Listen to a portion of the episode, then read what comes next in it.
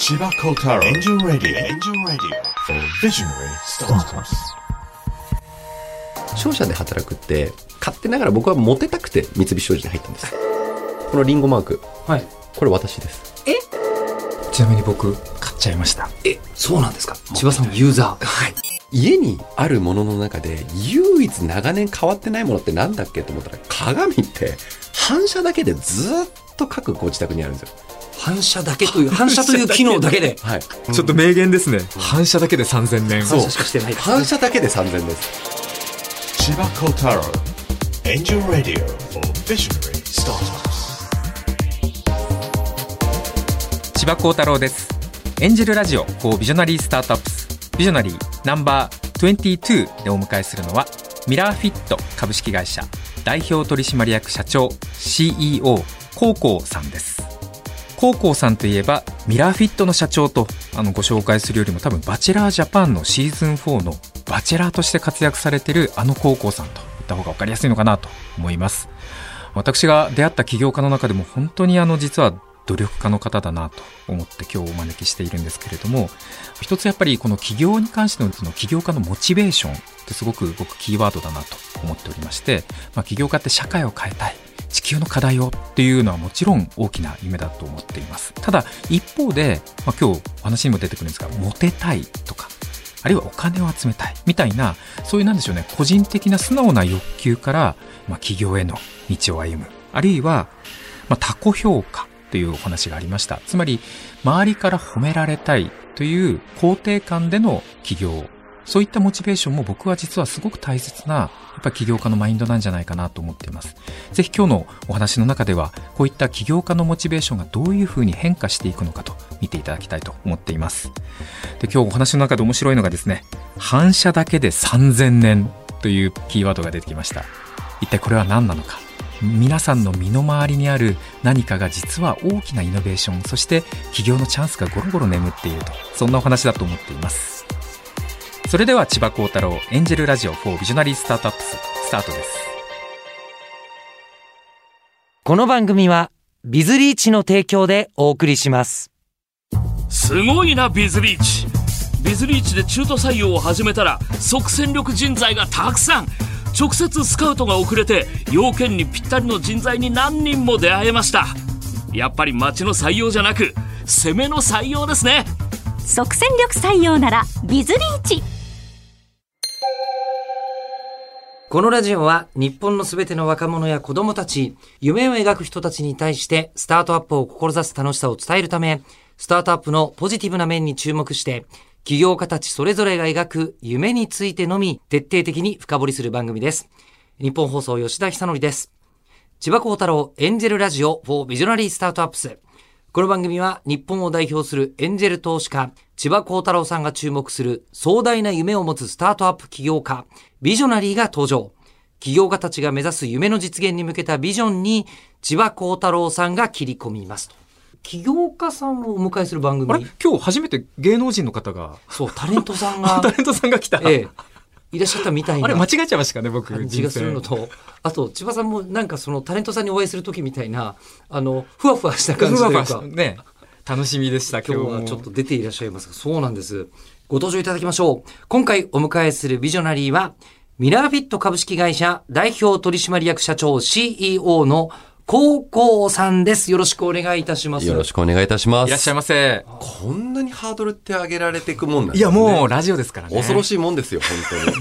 当に。ね、まあ私、ちょっと人の前でこう婚活っていうのをね、半年ほど。人の前で婚活、確かに、バチェラージャパンってそういう捉え方もできるんですね。そうなんですよ。ね一応婚活サバイバル番組っていうことで、まあ、あの、起業家普段やらせていただいてるんですが、まあ皆さんにこう知っていただいたきっかけとしては、やっぱりこの婚活サバイバル番組だったのかなと。なのでまあ人によっては、あ、あいつ会社やってるんだっていう認識を持ってらっしゃる方もいると思うんですが、まあ今日はこういった場に、あの、お招きいただいたので、一応今日は起業家としてきちっとビジョンを語らればなと思ってます多。分リスナーの方の男性は全く知らない可能性があるので補足しておくと、まあ、婚活サバイバル番組のバチェロレッテジャパンと、あと、バチェラージャパンのシーズン4の、なんとバチェラーになられてですね、まあ、これ聞いても多分見てない人は全く男性には刺さらないと思うんですが。そうですね。ただね、ちょっとすごいデータがありまして、去年1年間日本で一番見られた動画再生コンテンツって、皆さんご存知、鬼滅の刃なんですよ。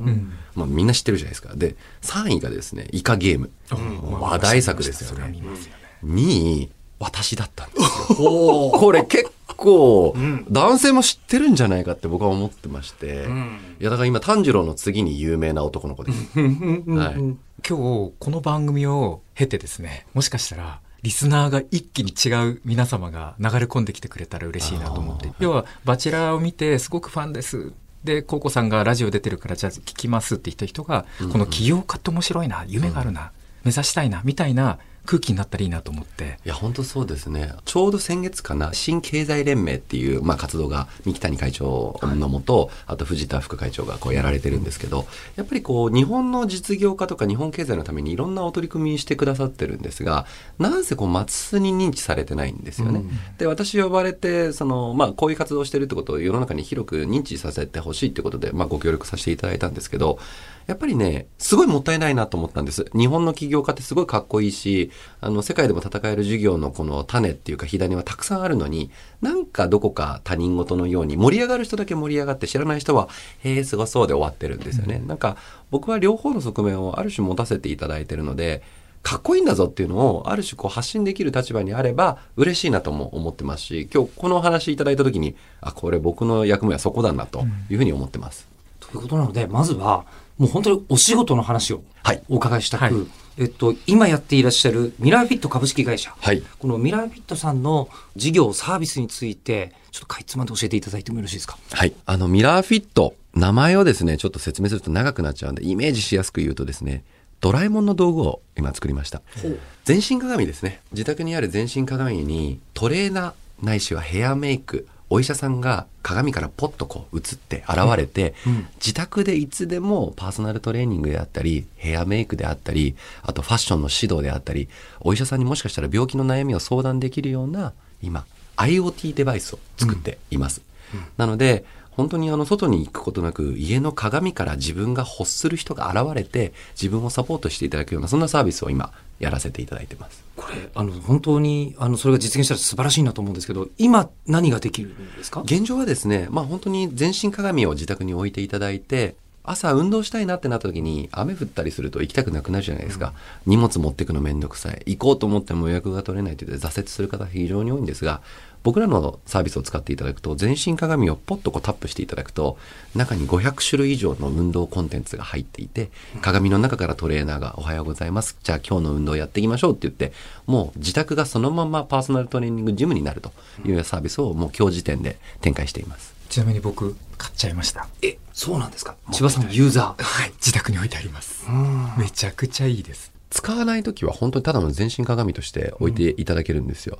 あの、やっぱり日本のこの狭小住宅の中で運動するために何か大きな設備を入れたり、運動するためだけの何かを置くっていうのは生活コスト、維持コスト、導入コスト非常に高いんですね。心理的にも、金銭的にも。ただ鏡っていう3000年前から人類に寄り添ってきた自宅に当たり前にあるものであれば邪魔にならないですし、そこから何かサービスを受けられるっていうのは一つ新しい試みかなというふうに思ってます。今、これじゃあどれくらいなんだろうっていうのを見ると、あの、千葉さんがっていうふうにおっしゃったんで、これ1000万とか2000万の世界かなって一瞬思ったんですけど、3万円で売り切れてるんですね、現状ね。あの、入会配数。送料が3万円で、はい本体自体は携帯と同じような料金価格で15万円前後なんですね。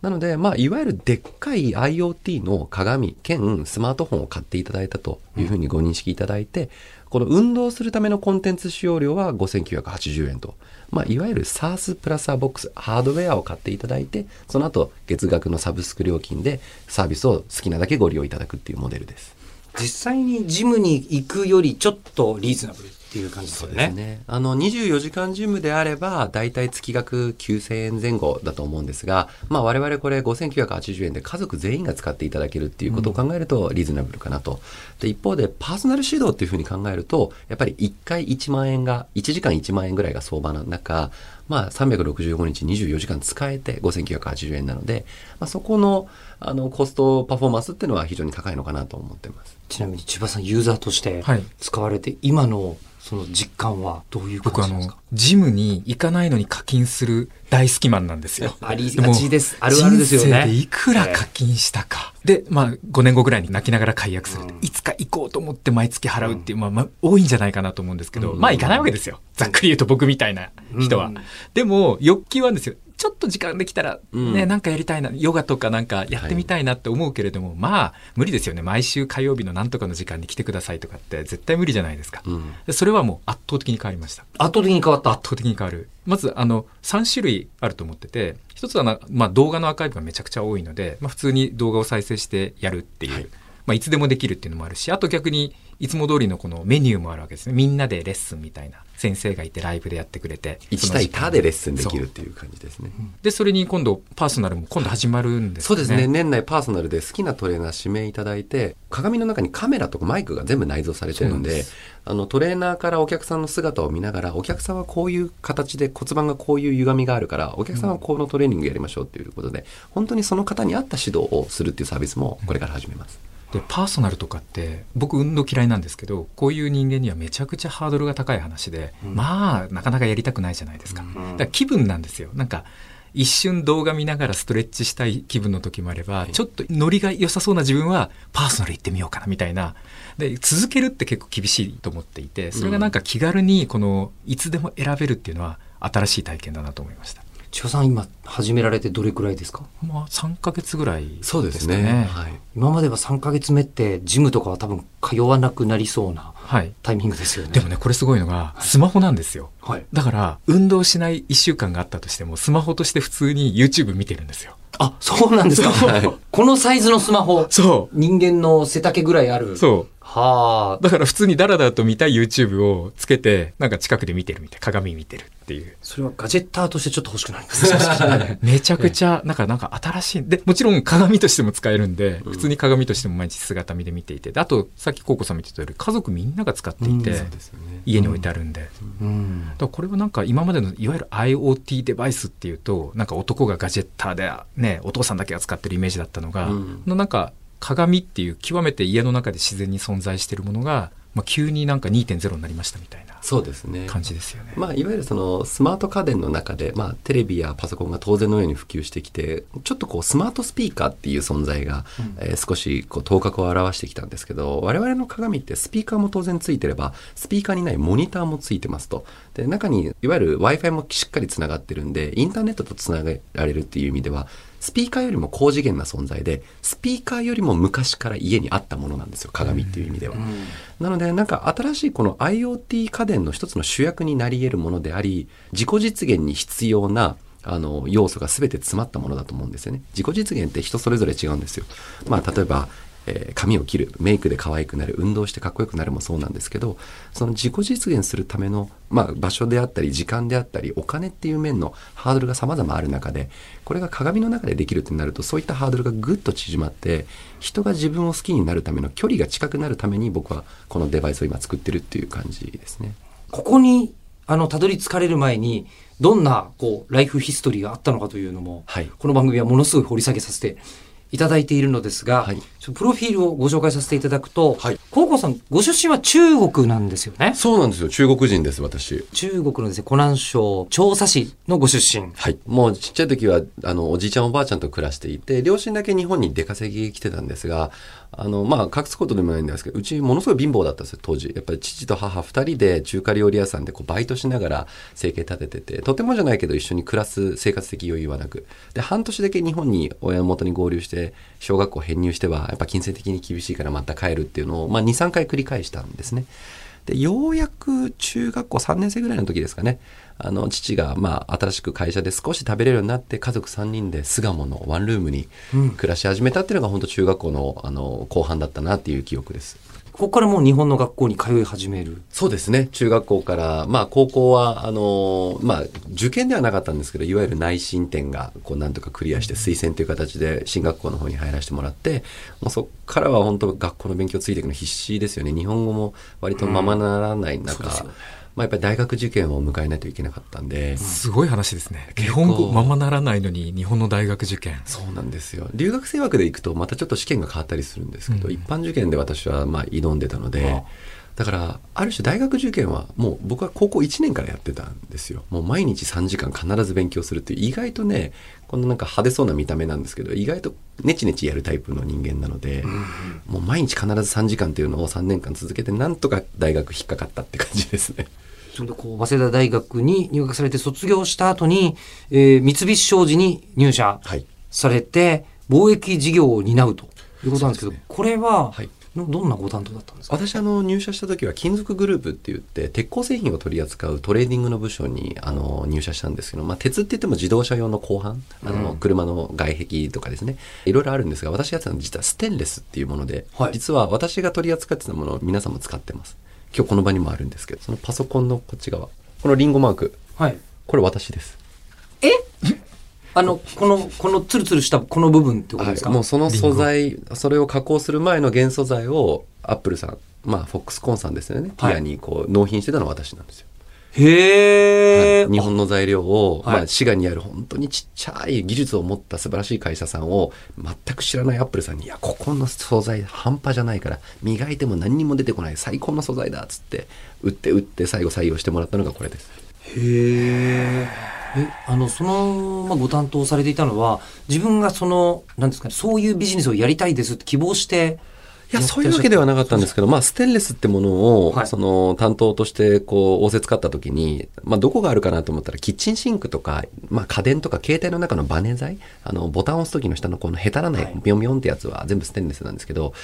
他にステンレス、あ、アップルってステンレスの会社じゃんと思って、そこからやっぱり取り組みたい。なんか、あそこに売りたい、すごい量ありそうだなっていう、まあ、自分の意思もあったんで、会社に、僕はここガンガン攻めさせてくださいっていうので、割と勝手にやらせてもらってました。でももうザ商社マンのお仕事ですね。そうです。ね。なんか本当にビジネス安く買って高く売るいいものをちゃんとその価値を認識してもらって利益をしっかり出すっていう意味では初めて自分で利益を生んだっていう経験は商社が初めてだったかもしれないです。でも商社マンとしてもうそのまま続けていって組織の中で上り詰めていっても全然不思議はないなっていう、今スタートにの気がするんですけど、はい。どこかで独立されてるわけですよね。そうですね。あの、私、独立6年前だったんですが、まあ、アップルのそのプロジェクトも含めて、えー一段階終わった後に、まあ、会社からはメキシコの方に駐在してくれっていう、この、使命が来たと。で、メキシコっていう場所自体は最重要拠点だったので、非常にやりがいもあったし、期待されてるっていうワクワクもあったんですが、ここでね、ちょっとあの、自分が想像してた景色が全然違ったんですよ。なんか、商社で働くって、勝手ながら僕はモテたくて三菱商事に入ったんです。もうやっぱり。モテたいって、あの、バチェラーが言うの説得力ありますね。本当に当時からモテたくて、はいはいあの、商社にかっこいいって言われたいって言って入ったんですけど、で、僕がイメージしたのはメキシコとかアメリカのニューヨークでスーツ着て、白人とかシェイクハンドして、Thank you みたいな言いたかったんですけど、メキシコ行った時ちょっと思ってたのと違うんですよ。なんか、んな感じだった？当然、スペイン語は使ってお仕事はする、英語を使ってお仕事、そこは間違いない。ただ僕らがやってたビジネスモデルっていうのは、日本で成功したビジネスモデルのローカライズだったので、日本でやったことをメキシコという場所でやってただけであって、目新しいビジネスモデルを学べたりだとか、メキシコならではの大きなチャレンジっていうのが、実はあんまり個人的には感じられなかった。で特に私がやってたメキシコでやってた産業がまさに自動車向けだったのでこの重要保安部品と呼ばれる大事なネジ部品一つ入れるのも一つ素材をちょっと提案するのもやっぱり5年10年かかってしまうようなロードマップの中で動くんで、何かねこう日々の目新しさとかワクワクとかあと将来自分が何か仮に独立した時のこの参入障壁を感じてこんなトラディショナルなところであと5年10年頑張ることにワクワクしなくなってしまったっていうのが一番大きかったですね。じゃあ、ちょっと別の道を考えてみようかと思って独立。そうですね。まあタイミングでちょっと父が体を壊したのもあって、まあ父が初めて会社をまあお前に残したいっていうのを初めて父から聞いた時に、まあ会社を本当に継ぎたいって思ったのもそこ初めてなんですけど、まあじゃあ今このワクワクしない現状と親が頑張って作ったこのちっちゃな城を大きくするのどっちがワクワクするってなったら、継ぎながら自分で MBA の勉強しながら新しい視野でも広げていこうかなっていうので、当時は退職をもうすぐ決意しましたね。でそれで、えっ、と、じゃあお父様がやってらっしゃったのが、この上海の貿易物流会社というそうですねことになるんですか？はいじゃあこれは親からついて2代目ってことなんですね。これが2代目です。私あのキャリアがですね、転職以外のキャリアほぼ全部経験していて、2代目も経験してますし、えー、100%オーナー企業っていうか自分で創業した会社もやったことありますし、今こうやって、あの、ご出資をいただきながらエクイティ調達をして、あの、イグジットを迎えようとする会社もやってるんで。スタートアップですねスタートアップですね。いわゆるそれ以外は、転職以外は本当すべて一旦経験してるなっていう感じですね。新卒もやっているし。新卒もやってるんで。そうですね。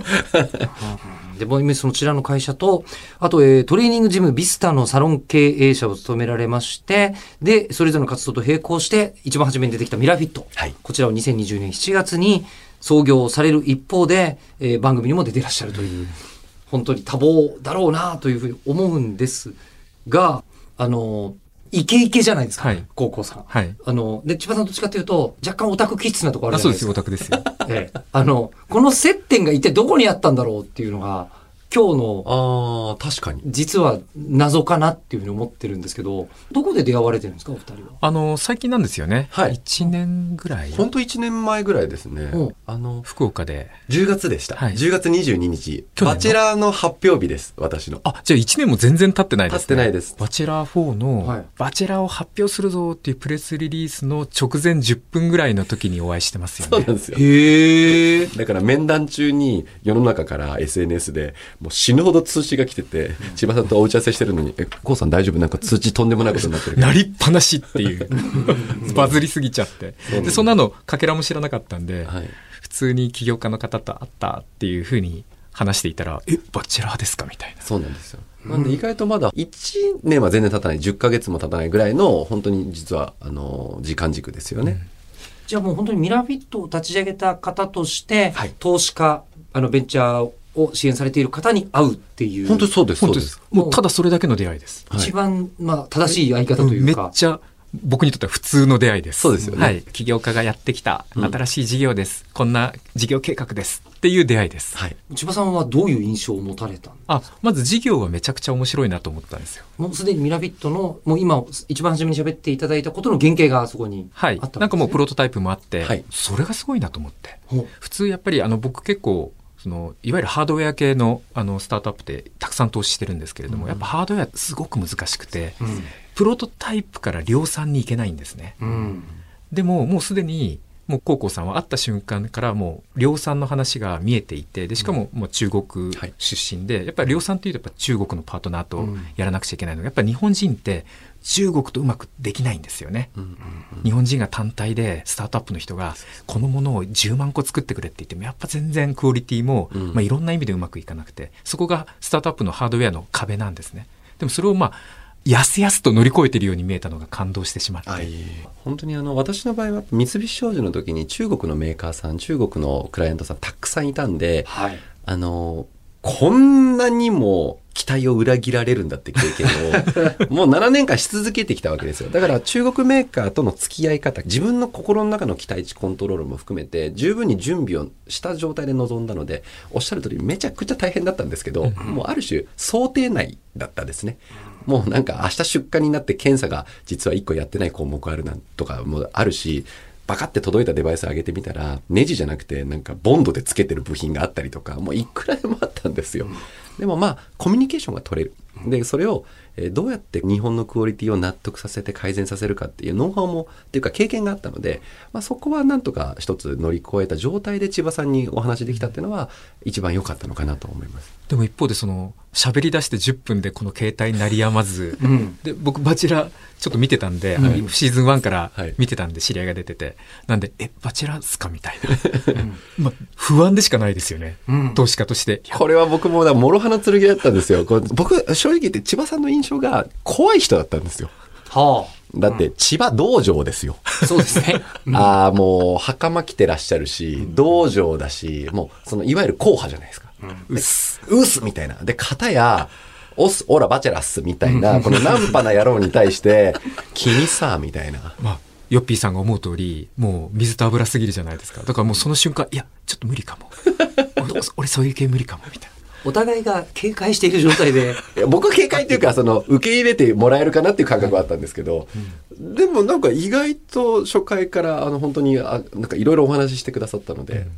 先ほどのそのビジネスプランとして、もうすでにプロダクトができてるっていうことを量産にもスッといけそうだっていうところは、あの、まあ、ビジネスマンとしての評価じゃないですか。そうですね。あの、またそれとは別のパーソナルな評価っていうのは何かあったんですか？あのー結局こういう新しい概念とか新しいカルチャーってめちゃくちゃマーケティングコストかかるんですよね。でしかも高いじゃないですか。そうですね。おっしゃる通り。言ってやっぱりね、15万、15万20万お金かかるんで、なかなか普通のに暮らしてて鏡のために20万払わないわけですよ。うんでも、例えば僕はドローンやってるのもそうなんですけど、新しいものって世界が変わるわけですよね。で、それを伝えるのにめちゃくちゃそのマーケティングコストかかるところを、まあお話ししている中で、まあ自分が、まあ身を挺して、バチェラーになって、で、そこで認知を得て、で、自分がある意味広告塔になって、そこの、まあビジネス的に言えば、マーケティングコストを自分の体でうんなんとか置き換えると、お金ではなく。うん。っていう考え方に意外と共感してしまって、あそりゃそうだなと。で例えば僕がこうやってラジオやってるのもやっぱ究極そうなんですよ。いやこのスタートアップの世界を広げていきたいと。でもっともっと一般の人にこっち来てほしいわけですね。うんうん若い人たちとか。あるいは若くなくてもず誰でもいいんですけど、みんなこっち来てほしいんです。でもなかなか村でやってると何も起きないので、まあこうやってヨッピーさんと一緒に毎週毎週番組をやらさせていただいてお届けしたいっていうところにつながってるんで、まあ見せ方が チャラいかどうかのさ、そうですね。はあるんだけれども、はい根本が一緒だなって感動したから僕は今ここに一緒にやれてると思っていて。でもそうですよね。あの、ここで、まあ、言ってしまうと、もうかなり古い考え方の投資家の方だったりすると、そんなチャラチャラしたことやってる場合じゃなくて仕事一生懸命しろって本当に言われてもおかしくない感じがはい。するんですけど、もうかなりな時間を取られるわけじゃないですか。そうですね。ああいう番組に出るみたいなことになると。その決断っていうのは、今まさに千葉さんがおっしゃったことが本意なんですか？いや、あの、まあ、僕自身は、その、働くことが人生の全てではないんですね。僕の人生は、人生を生きるっていう、その、全ての長いこの人生の中に働くっていう要素が詰まっていたり、恋愛するっていう要素が詰まってて、ワクワクするっていう要素が全部一つになって生きるっていうことになってるので、なんか、その、働くために出たっていうのは実は全くないんですよ。ただ、これがこういう結果につながるだろうっていうことは当然頭では理解していました。ただ、ワクワクするじゃないですか。見たことない景色を本当に見たかったんで、自分が番組に出て、表に出たことない人生だったのに、番組に出た時に、なんていうふうに捉えられて、どんな新しい出会いがそこに待ってるんだろうか。なんかそこにもうワクワクが止まんなくなっちゃったんで、なんかそれがやっぱ出た一番の理由ではありますよね。まあ、結果的にビジネスにも、そういう側面で大きな、はい普通は越えられない壁を、はい。ええこのなんか、なんていうんですかね、裏技で越えていくような、うんとこでもありますもんね。そうですね。やっぱりこう認知を取っていくっていうのは自分を知っていただく人が増える。つまり自分の発言に影響力を帯びることなので、えーその認知の取り方も大事なんですよ。もっと言うとその知られた上で何を発信するのか、どういう軸で自分を発信していくのかっていうのはすごく大事なので、あの、知られるきっかけは楽しい、そのワクワクから僕はあったんですけど、その後何をどう発信していくかっていうのは、これはちゃんと一人の起業家としていろんなことを考えながら発信はもちろんしています。そこじゃないですか？あの、この番組で聞きたいことというのは。あの、まあ、今はそのミラーフィットは、言ってしまえばフィットネス事業かなとはい。思うんですけど、フィットネス事業が今の社会、世の中に必要だと思ってるから推進されてるわけですよねも。ちろんです、もちろんです。そこの考えってどうなってらっしゃるのか。あの、私が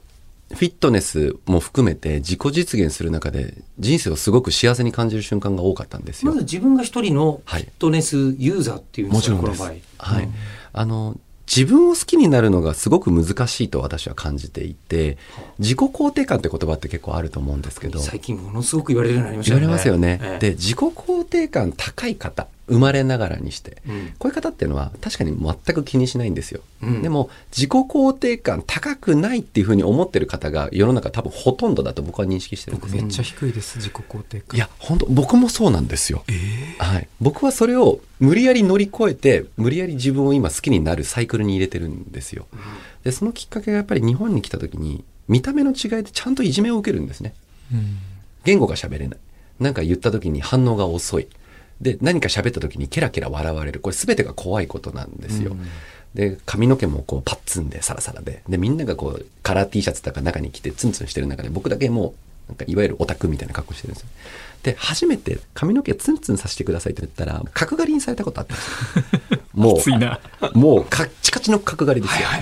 で、もう泣いて泣いてと思ってたのと違うって言って、もう泣きまくって、もう学校行くのも怖かった。これはいじられる、いじめられる。で、ところが行ったら、似合うねって言われたんですよ。かっこいいじゃんっつって。なんか、あの、今まで誰も僕の見た目に対して言及したことなかった。僕は笑われてるって思ってたのに、なんか、おでこが出たことによって、爽やかだねって言葉をもらった時に、ちょっとした見た目の変化、自分が何らかの行動をして、ちょっとしたきっかけで変わった時に、人に褒められる経験をして、めちゃくちゃ嬉しかったんですよ。うん。あ、これから髪の毛にちょっと気使おう。で、その次のステップ、洋服にも気使ってみようみたいな感じで、ちょっとずつこう、見た目を気にしながら自分に自信をつけた。で、自分に自信をつける過程で、他己評価が僕は必要不可欠だったんです。俺はすごい。俺はかっこいいって思い込めないんです。人に絶えず、え、かっこいいね。絶えず似合ってるねって言われないと自分を肯定できないんです。できなかったんです。だから他己評価を得るためにすごい頑張ってました。で、メキシコ行って仕事が忙しいっていうのを言い訳にしてると、ブクブク太ってった時に、他己評価が下がってくるんですよ。なんか太ったねとか。若若い時はもっとシュッとしてたのにっていうことも含めて。でそれがまた苦しくなって、あなんかないかなって思って日本帰ってきた時に、いわゆる大手のパーソナルジムが広告を毎日流していて、これはいいやっつって。行った時に、まあやっぱり数十万か100万ぐらいするわけですよね。で、素晴らしいサービスだと思った一方で、こんな素晴らしいのに金がないとできないなんかもったいないっつってうん。思ったわけですよ。うん。だから私はその時に、その私のカウンセリングをしてくれた方をそのまま引き抜いて、僕会社やるから僕の会社に来て、僕のトレーナーやってくんない、給料も払うし、僕のトレーニングやってくれって言って、そこから自分のトレーニングを始めたんですよ。で、自分がどんどんムキムキになってって、かっこよくなってって、また自己肯定感っていうか、うん。取り戻してってっていうのがあったんで、なんか人に褒められるように自分が努力をして自分が幸せになっていくこのサイクルに今自分を入れるこのサービスってすごいなと思ってフィットネスを始めました。このサービスは、もっと他の人にも体験してもらうべき？べきです。なので、大手さんよりもぐっと下げた、まあ半分ぐらいの金額で当時やってた。それでもやっぱり金額がネックになる人がいた。じゃあどうしようどうしようってなった時に、1回1万円するパーソナルを僕3万円で毎日使い放題っていうプランに変えたんですよ。ほそしたら、ブワーって人が来てくれて、はいで、そのジムの方も今顕著にこう伸びてる状態なんですけど、ここで出てきた問題がコロナ。もう一つは3万円確かに安いけど子供がいて出れない。う。うん。私みたいな田舎にはそんなジムはない。うん。届けたい人に届ききってない現状に気づいた時にコロナがバーンとこう来て、これはオンライン化を進めなきゃいけないねってなった時により健康と人の幅を距離を縮めるためにはやっぱり自宅の鏡からトレーナーを出してあげようドラえもんになろうって言ってあの2年前にこの事業を創業したんですよ。普通スタートアップの起業家だったらそこでパソコンとか iPad の画面で動画出すわけじゃないですか。そうですね。常識的なアプローチとしては、巨大ハードウェア作ろうと思わないですよねそうですね。だからまあある種ちょっとおバカさんだったのかもしれないですね。僕はそのアプリケーションを作るっていうそのやり方も分かんなかったし、もっと言うと、私自身もオンラインパーソナルはコロナでやっぱ提供もしたし受けたことあるんですけど、楽しくなかったんですよ。パーソナルトレーニングジムいると苦しいんですけど、楽しいんですよ。でも家だと苦しくない。でも楽しくないんですよ。うん。なんかこれを僕がこの苦しくなくて楽しくないものをどんどん広めてもしょうがないから、なんか楽しいことやろうってなった時に僕はやっぱり、よりリアルな存在、よりリアルなトレーナーっていう存在を家にどうやって届けるかを考えた時に、巨大なものを作ろうっていうなんかそっちに行っちゃったんですよね、頭が。でかいものってでも楽しいですよね。そうなん一言ですよ。実際アンドロイドなんですよ普通にアンドロイドの画面が出てくるんですよあの巨大な画面にえじゃあ、あれでで、アプリ入れらられるんですよ普通になんか今、人がね、一番毎日見てるモニターって縦型なんですよ。だって携帯ですね。うん。なのに、その、テレビに置き換えようとすると、比率が合わなくなって、縦型の動画がちっちゃく見えちゃうわけですよ。まあしょうがないですよね、それをでっかいまま見れる新しいモニターって面白いと思ってて、うん。縦型コンテンツに私はすごい今かけています。普通にミラーフィットであの TikTok とインスタが見やすいんですよそうですね。見やすいです、見やすい。まあでもそれはまあ、フィットネスということと、二つの、なんか、二つ以上の目的が同時に達成されてるっていう。そうですね。そうですね。なんで、まあ、あの、あとはやっぱりこの、家の中にインストールするってなった時に、やっぱり余分なもの、新しすぎるものは排除されやすいというか、入れづらいんですね。ただ、家にあるものの中で、唯一長年変わってないものってなんだっけと思ったら、鏡って、反射だけでずっと各ご自宅にあるんですよ。反射だけという、反射という機能だけで。はい。3000年間奴ら何のイノベーションも起きず、反射だけで毎日人に必要とされてるってすごくないですか？ちょっと名言ですね。反射だけで3000年。反射しかしてないですね反射だけで3000です。だからその反射以上の機能を持ったハードウェアが家に入った時に嫌がる人間っていますかと。仮にコストの問題が解決する。だって仮に1億人、10億人の中にこの鏡インストールされるって言ったらお金なんかどっからでも来ると僕は思ってるんです。でも、まず大事なのって反射でみんな求めてる。その反射をより付加価値を入れてイノベーションを起こすと面白いことができると僕は思ってるんですね。じゃあ、まずはそのフィットネスで入り込むことに成功した後に、はいい、ろんなことを考えてらっしゃる。そうです。だって反射を使う行為ってたくさんあるじゃないですか。反射を使う行為、す考えでそういう発想法をしたことがないですね。だってなんだろう、他に。ジムに鏡があるのって自分の姿勢が正しくなってるかを確認するためですよね。うんはいはい他に鏡ある場所って美容室。髪型を正確に直す、メイクするときに自分のメイクが間違い。で、鏡というものを今、社内ですごい定義してるんですよ。鏡とは自分の不安を覗き込み、自分の不安を解消し、安心した状態で離れるものだと。ああ、なるほど。どういうことかというと、はいはい俺今鼻毛出てないかな。うん、うん。あ、出てるわ。プチッ。なくなった、安心した。1個。うん、うん。今日髪型変じゃないかな治った。出よう。私今日太ってないかなあ、じゃあ痩せなきゃ。よし、ちょっとなんかシェイプアップされた。1個。だから、不安を覗き込んで、不安があるかないかを認識し、あった場合は対策を打ち、対策を打ち終わって安心した時に離れる。つまり、入り口は不安。出口は安心なんですよ。安心しないで離れることないですよね。あ、鼻毛出てる、鼻毛出てる。けど、いっかと思わないよでね。はならないですよね。はい。確かに何かワンステップ挟みますよね、そこで。はい、だから今すごい僕らもこの鏡とのコミュニケーション回数をどうやって増やそうって思った時に、は鏡の前に呼ぶんじゃないんですよ。来てくださいって呼んでも来ないんですよ。不安にさせなきゃいけないんですよ。人は不安になると鏡を覗きに行くんです。はいだから不安にさせるんです。で、不安になったそれを鏡の前で解消させて外に出す。このサイクルを日々の中でやると不安がどんどんちっちゃくなってってちっちゃくなってって自分を好きになってってっていう形になると思っていて。だからそれがなんか鏡って結構宗教的というか、うーん、結構高次元な存在だなって僕は最近思っていて。すごいね。鏡に関してここまで考えてる人が 世の中にいるのか。人類の歴史で鏡って常に神聖性を帯びたものとして扱われてますからね。そうですよねだから鏡に命を吹き込んでるって僕はすごい大きなことができると思ってまだぼんやりしか見えてないんですけど僕らは世の中を変えると思ってます鏡を制することでこれ考え始めると、こんなにあの近くにあったのに全く考えてなかった対象なんだなっていうのがよくわかりますね。そうなんですよね。だだから面白い。スタートアップの企業の考え方に通ずるなって思いました。そどういうことですか？だって、鏡を発見したわけじゃないですか。そうですそうです。家の中から。ってことは、もっと宝物眠ってんじゃないかなってありますよ思いま絶対にで、そして僕はあの鏡に関して今日ちょっと家に帰って意識絶対変わってると思います。ありがとうございます千葉幸太郎エンジェルラジオ4ビジョナリースタートアップスビジョナリーナンバー22ミラーフィット株式会社代表取締役社長 CEO 高校さんにお越しいただきました。ありがとうございました。ありがとうございましたありがとうございました。